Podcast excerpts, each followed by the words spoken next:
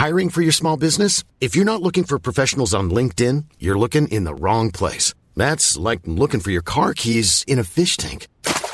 LinkedIn helps you hire professionals you can't find anywhere else, even those who aren't actively searching for a new job but might be open to the perfect role. In a given month, over 70% of LinkedIn users don't even visit other leading job sites. So start looking in the right place. With LinkedIn, you can hire professionals like a professional. Post your free job on linkedin.com slash people today. Como pregar o evangelho sem pedir dinheiro. Primeira parte. Primeira epístola aos Tessalonicenses capítulo 2. Comentário de Mário Persona. Esse capítulo é, uma, é um verdadeiro manual de como deve proceder um evangelista e um pastor.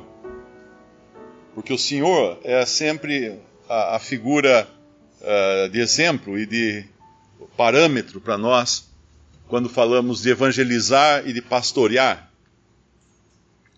Claro que entra também outras coisas, né?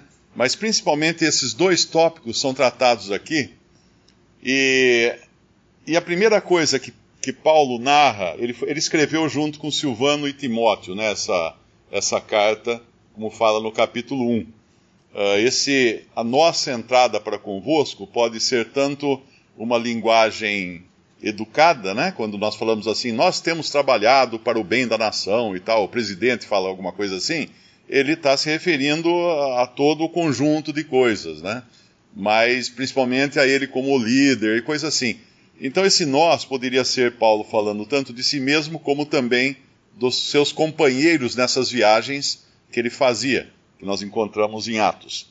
Mas ele fala que a nossa entrada para convosco não foi vã, não foi sem sentido, sem função ou sem utilidade. Mas eles vão entrar, eles vão evangelizá-los em que condição, em que estado de alma, nós podemos falar assim? No pior possível. A gente às vezes fala assim: ah, mas eu não estou muito animado para pregar o evangelho hoje. Ótimo!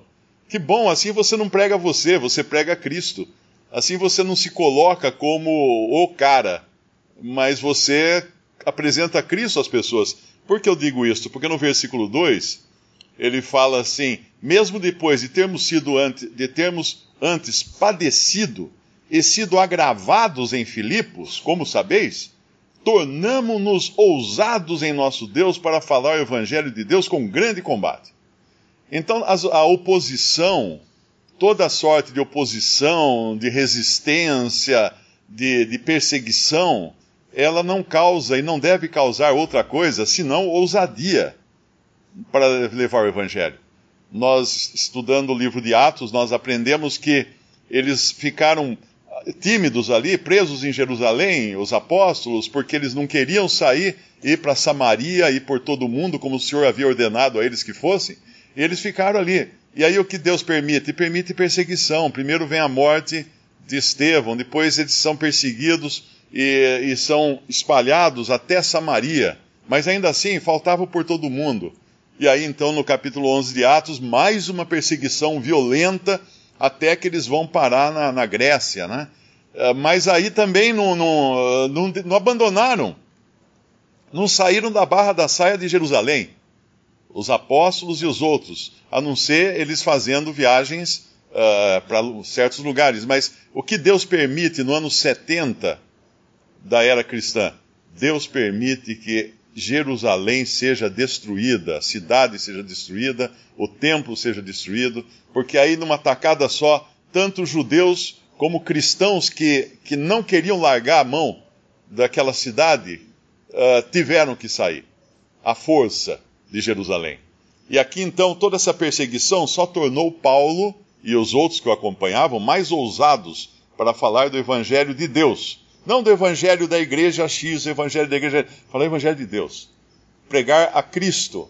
Como nós vemos que eh, Filipe, lá em Atos, ele pregava a Cristo em Samaria. Ele não pregava outra coisa, ele pregava a Cristo. E, e quando eu falo pregar a Cristo, é muito importante, porque às vezes a gente fica tão envolvido uh, de estar congregado ao nome do Senhor que nós acabamos patinando. Eu me lembro uma vez, uh, eu estava ao lado de, de, um irmão e ele conversando. Eu cheguei perto e estava conversando com um rapaz E o rapaz concordando com tudo sobre como, é, como deve congregar, como deve ser a igreja e blá blá blá blá blá blá. Mas eu senti que tinha alguma coisa estranha no ar. Pedi licença, entrei na, entrei na conversa e perguntei para o rapaz: Você crê que Jesus Cristo é Deus? Ele falou assim: Não. Não é Deus. Eu falei: Ah, tá bom. Então pera aí que nós vamos começar em outro departamento. Daí eu fui descobrir que o rapaz era testemunho de Jeová. Então, às vezes, a gente entra num assunto e não, não sonda o terreno antes. Com quem que eu estou falando? Quem é essa pessoa? Ele, ele vai entender o que eu estou dizendo? Devo começar de Cristo. Eu me lembro quando minha filha escreveu um livro e ela foi para Goiânia para um dia de autógrafo, lá numa feira do livro, e o, o Jason, que era noivo dela na época, a acompanhou e ela estava lá dando autógrafo no livro, ele sumiu, sumiu na feira sem falar uma palavra em português. Ela foi procurá-lo, ele estava no stand de uma editora de enciclopédias, sentado na frente de um vendedor, e o vendedor explicando tudo para ele, quais eram os planos de pagamento, como é que ele podia adquirir, como é que ia ser entregue a enciclopédia, e ele só sacudindo a cabeça, não entendendo bulhufas o que o homem falava. O vendedor em nenhum momento percebeu que ele estava diante de uma pessoa que não falava a mesma língua. Então a primeira coisa é entendermos com quem eu estou falando, depois apresentar Cristo para essa pessoa. E aí Paulo vem mais uma vez nesse manual de evangelismo a nossa exortação não foi com engano. Por que engano? Porque o engano pode ser usado também na tentativa de converter pessoas. Eu me lembro quando eu morava lá em Goiás, um dia apareceu, eu estava congregando com, com alguns irmãos batistas ali, apareceu um obreiro da igreja batista, veio de Brasília, a cidade que eu morava era bem pobre, não tinha recursos algum, e aí ele pregou o evangelho na rua, eu fiquei segurando o alto-falante, né, para as pessoas escutarem, e é um bairro bem pobre, e aquele grupo de pessoas que, que chegou ali, ele falou assim: agora quem quiser aceitar Jesus como seu Salvador, vem aqui que eu vou tirar uma foto. Ah, todo mundo aceitou Jesus como Salvador. Ali tinha, pessoa, tinha gente que nunca tinha tirado uma foto na vida, é época antes de celular, antes de smartphone. Então todo mundo aceitou, ele devia, provavelmente ele levou aquela foto para para os que o enviaram, falar assim: olha quanta gente se converteu. Ó. Todos esses aqui aceitaram Jesus. Então, engano é uma coisa que não deve ser usada pelo cristão que prega o Evangelho. Um dos livros mais vendidos uh, para pregadores, pastores e tudo mais, o nome é Persuasão. É um livro escrito na década de 40. E ele é muito usado, ele foi escrito para vendedores, né, para pessoas que trabalham com vendas. Mas ele é muito vendido para pregadores, porque ele mostra técnicas de como você até enganar as pessoas né, para conseguir fechar uma venda. E aqui ele fala que não foi com engano, nem com imundícia. Ou seja, o que é pregar com imundícia? É baixar o nível, baixar o nível da, da pregação para chegar ao nível da carne. Hoje é muito comum existirem uh, shows de stand-up, de comediantes stand-up em igrejas. O que é isso? Eles baixam o nível para o nível da carne. As pessoas gostam de piada, gostam de brincadeira, gozação, então vamos levar um comediante lá na igreja que isso atrai mais gente, aumenta o faturamento.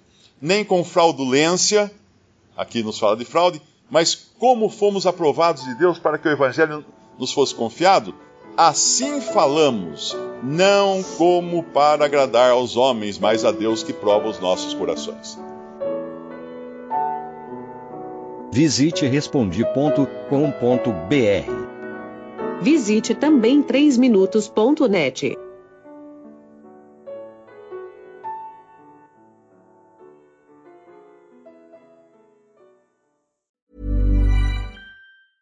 Mom deserves the best, and there's no better place to shop for Mother's Day than Whole Foods Market. They're your destination for unbeatable savings, from premium gifts to show-stopping flowers and irresistible desserts. Start by saving 33% with Prime on all body care and candles. Then get a 15-stem bunch of tulips for just $9.99 each with Prime. Round out Mom's menu with festive rosé, irresistible berry chantilly cake, and more special treats. Come celebrate Mother's Day at Whole Foods Market.